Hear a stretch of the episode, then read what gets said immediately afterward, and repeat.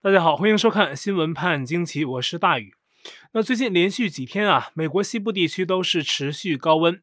六月十四号那天，有八个州的大约四千三百万人都在高温警告之下。那很多地区啊都突破了华氏一百度，相当于三十七点八摄氏度。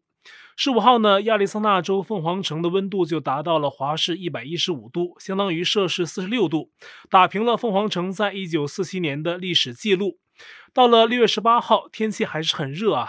那么亚利桑那州的图森地区早上八点十四分的气温啊，就达到了三十七点八摄氏度。上一次这么早的时间就达到这么热的程度呢，还是在一九四八年。那同一天，凤凰城的最低温都达到了摄氏三十三度啊。这是举了亚利桑那州的例子，其他西部州啊也都很热，也加剧了干旱缺水的情况，使得发生森林大火的几率呢也提升了。加州首府萨克拉门托附近呢，有个福尔松湖，整个都被晒干了，湖底露出了一架早年沉入湖底的飞机残骸。那么不知道能不能找到其他什么宝藏哈？但是呢，天气热啊，也挡不住人们出行。过去一年，美国因为瘟疫啊，也封得挺厉害的，所以呢，人们都在家憋坏了。到了今年初夏，美国基本上接近全面解封，出行人群一下子变得特别多啊，被称为是报复性旅行。就是去年没玩成啊，今年要狠狠的玩一下。比如在美国的黄石公园，今年五月份的游客人数打破历史记录，有四十八万多人去游玩。那么黄石公园呢，它里面还是比较原生态的，而且当地夏天到来的要比沿海地区晚一些。到五月份，有的路面还有积雪，所以啊，往往五月份呢，公园里还有些道路没有开放，但是基本上到六月份啊，就全部开放了。所以五月份呢都破了记录，那六月份去玩的就更多了哈。但是呢，说到这儿，去黄石公园玩啊，大家有一点是要非常当心，就是不要离野生动物太近啊。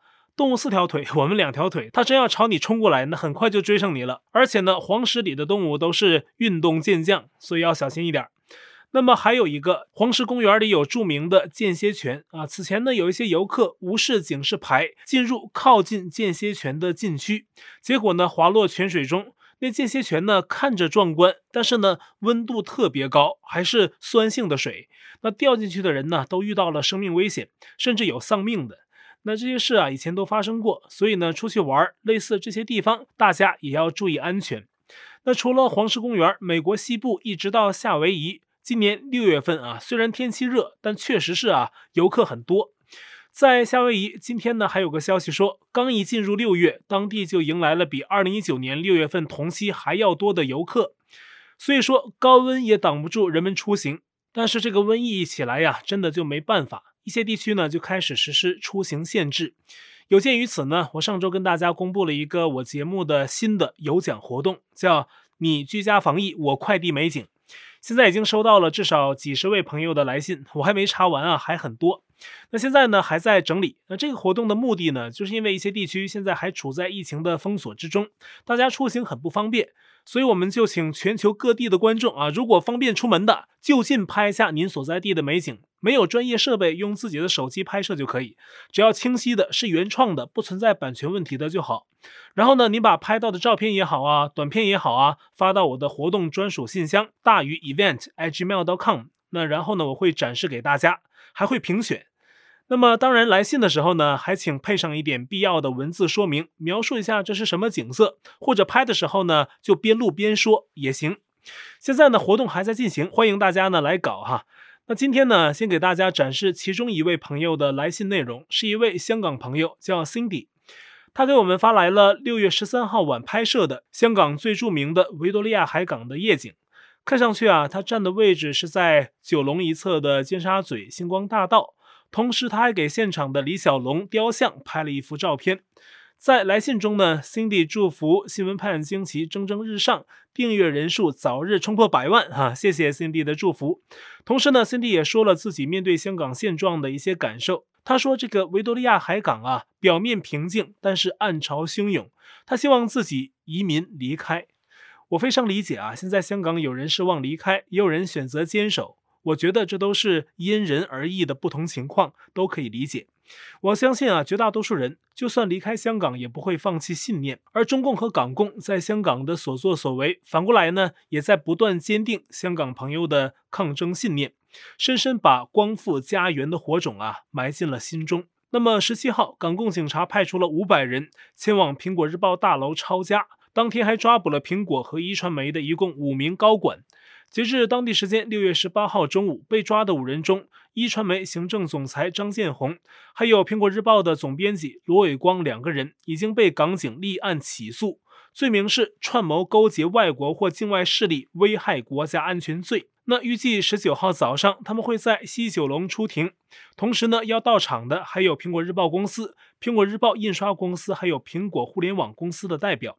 这三家公司啊，同样受到以上罪名的指控。那另外呢，这三家公司的银行账户已经被港共保安局列为了罪行相关财产。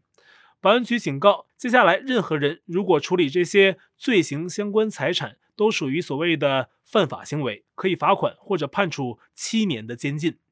这欲加之罪，何患无辞呢？但是这句话用到中共统治或压迫的地方啊，包括现今的香港，已经不适用了。香港著名的填词人林夕啊，就在本次苹果事件后说：“欲加之罪，何患无辞”之说已经成了空话。在中共眼里，香港一些人是生而有罪，出口成错。所以呢，林夕把这句话换了个说法：“命定的罪，又何须有辞呢？”到了香港当地时间六月十八号晚十点左右，已经被扣押大约四十小时的苹果动新闻平台总监张志伟获保释。随后呢，苹果副社长陈沛敏也走出警署，向外面等候的传媒和其他支持者致谢。当得知苹果仍坚持正常出刊，他说自己很感动，为同事感到自豪。那苹果日报的员工啊，在十七号晚和十八号凌晨连夜赶工，加印到五十万份报纸。并在报纸头版写着“大家要顶住”。十八号天还没亮，已经有香港市民自发在报刊亭外等待购买报纸，很多人仍然很新奇。那陈沛敏呢说为同事自豪，是的确如此。香港的市民们也很勇敢义气。另外呢，十八号晚，壹传媒集团营运总裁周达全也获得保释。目前只有张建宏和罗伟光因立案起诉啊，仍被拘押。对于本次苹果事件，中共《环球时报》在十七号晚也来凑热闹啊，在他的英文版报纸上刊登了相关报道，并且引据一些所谓专家的评论说，苹果日报营运遇到很大的困难，不排除报社关门。那《环球时报》找来的专家呢，是香港民建联的大律师马恩国，他重复了港共保安局的话，说媒体不能违反所谓的国家安全，不然呢就不会受到保护。现在啊，我看香港的网友给中共的一些名词进行了证明，我觉得很恰当。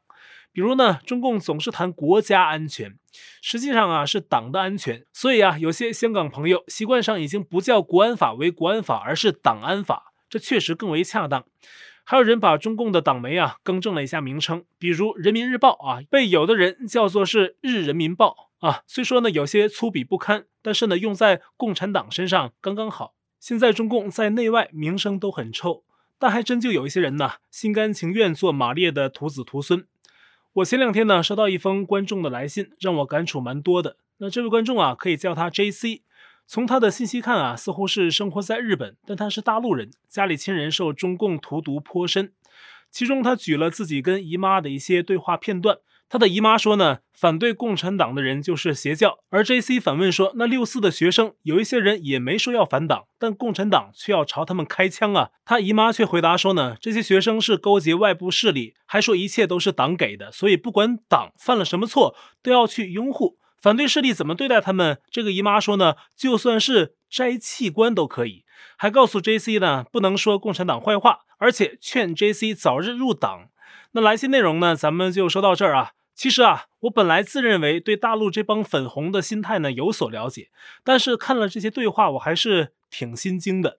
但这也是事实啊，大陆真就有这么一撮人呐，心甘情愿在维护共产党，说出的话呀都是充满党性的恐怖言论。比如刚才这个姨妈哈，就赞成对所谓反党的人做任何惩罚，她都能接受。这根本就不是一个理智清醒的人说出来的话，而像被魔鬼灌了迷魂汤，利用他的嘴说出来的。就像这种人啊，如果不改变，那就是选择了自己的未来命运，而未来去见马克思的命运可不是什么好事儿。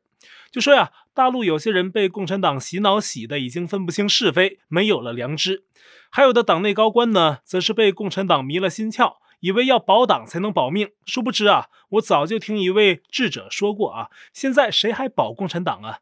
大多数人的心态都是等着共产党倒台，共产党是要靠别人去保他，他现在怎么保得了别人呢？大势已去啊！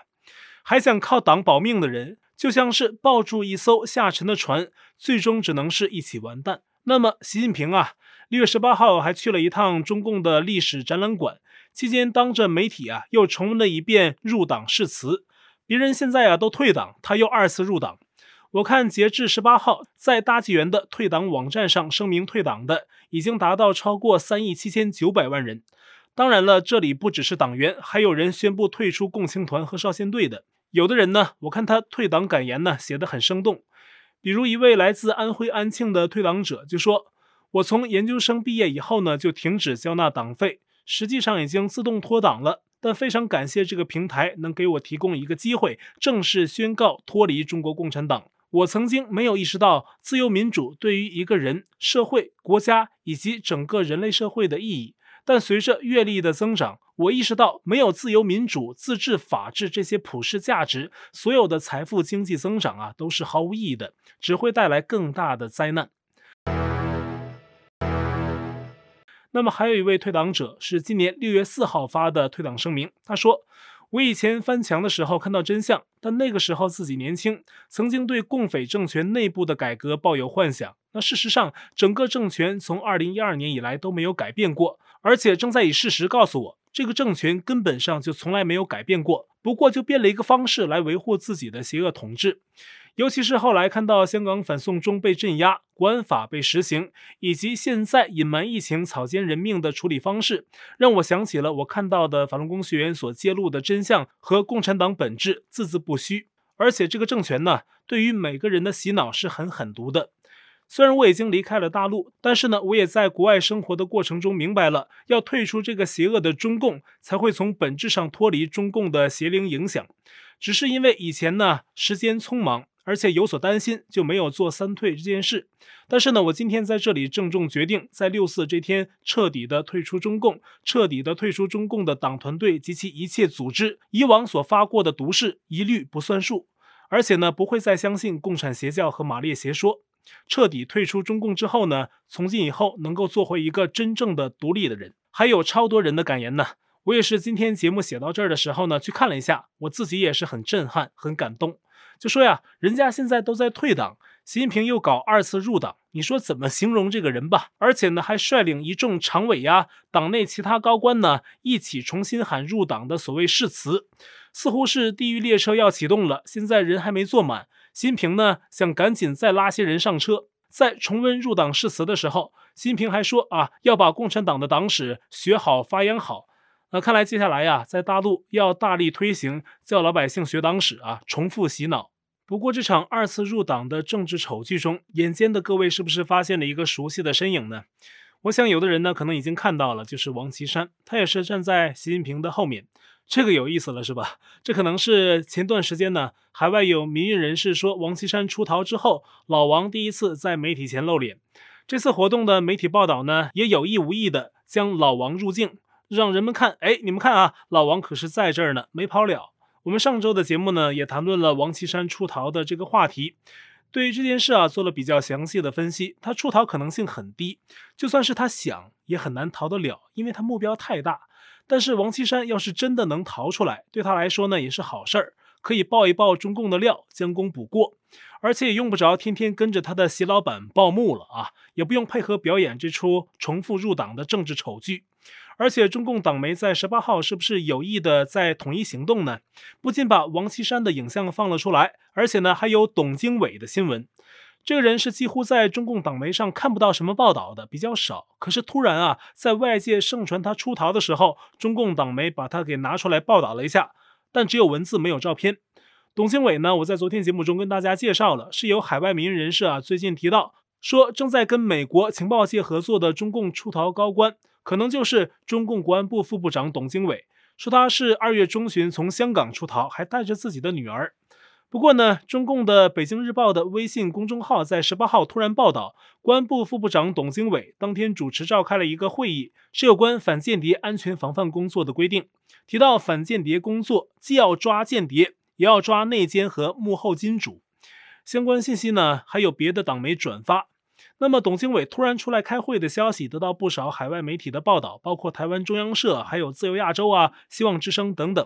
这不是说他这个会议多重要，而是他叛逃的消息是传播的如此广泛，很多海外大媒体都在跟进的关注。那这种叛逃的消息啊，中共会比较害怕，因为这会引起他内部不同势力的躁动。我相信啊，中共体制内有人看到董经纬或是别人叛逃的消息后，都想去核查，看看是不是有这件事儿啊，就给熟人打电话啊，说，哎，你看没看到那个报道，董经纬跑了啊，真的假的呀？然后呢，这个人说啊，我也不知道，等我问问。哎，这个人又去问别人，你问问我问问，一传十，十传百，这就在中共党内啊造成一种躁动，本来就不稳，这样他能不害怕吗？所以啊，就急着想要出来辟谣。也不可能直接说是回应外界传言啊，就用别的理由出来。王岐山呢去拍照上个新闻，董经纬呢登文字上报道。特别是国安部啊，这是中共特务机构，人员高度保密。那董经纬在网上的照片都几乎没有。比较容易能查到的是另一个董经纬，那是河北的一个官员啊，不在国安部，不是同一个人。那正因如此，平时都不知道这人在哪。那这种传言出来之后，他中共体制内的人都搞不清楚状况，所以赶紧的哈，飞速的出来辟谣，就怕出乱子。但是呢，有些事儿，你看海外舆论今天说，明天说啊，真说不定哪天真把狼给说出来了。说到这儿呢，我想起了一件有意思的事儿啊。中国西安市最近有个剧院的舞台，在一个剧目的表演中要有狼出现，结果呢，剧院方真的找来狼到现场啊，就看到演到那个情节的时候，好多狼就跑了出来啊，真狼啊，一共有十几只，这引起一些人的安全担心。那剧院方解释说呀，这些确实是真的狼，但是已经驯化了，说不会有危险。反正啊，在中共国什么事儿都没有危险，就算事故发生了，也可以把它变成小事一桩。大到中共病毒瘟疫的爆发，当局愣是在初期说没事儿没事儿啊；小到呢，前两个月杭州动物园有金钱豹从动物园跑了出来，然后呢，动物园一开始是不承认的，后来呢，都一个礼拜过去了。杭州市内频繁有金钱豹的目击报告，这动物园方啊才承认。但是呢，之前为什么不承认呢？他说怕造成恐慌啊。反过来讲呢，就是我怕造成恐慌，所以呢我就撒谎。哈，这样真的行吗？最近还有一个例子，就是本周我们讲的比较多的广东台山核电厂的问题，被美国媒体曝光。当中引述参与核电厂运作的法国法马通公司写给美国政府的信，提到该核电厂啊存在核泄漏的问题，而且呢大规模泄漏的危机迫在眉睫。但是中共的回应一如既往，对外界说啊这没有事儿啊没有泄漏，只是有五根燃料棒损坏。那燃烧棒啊一个反应堆里有六万多根，坏五根不是事儿啊，就总是这么安慰外界。但是有的观众呢，我看到他们在评论区的留言写得很好。说中共说五根儿啊，实际啊可能是五十根或者是五百根。有很多专家认为啊，台山核电站存在巨大隐患，需要重视。但是中共还是一副无所谓的态度。而就在台山核电厂传出问题的同时，六月十七号，中共的哈尔滨工程大学副校长张志伟跳楼身亡。但是呢，当地公安说已经排除了他杀的可能，是自杀。而这个张志伟呢，正是哈尔滨工程大学核科学与技术学院的顶梁柱。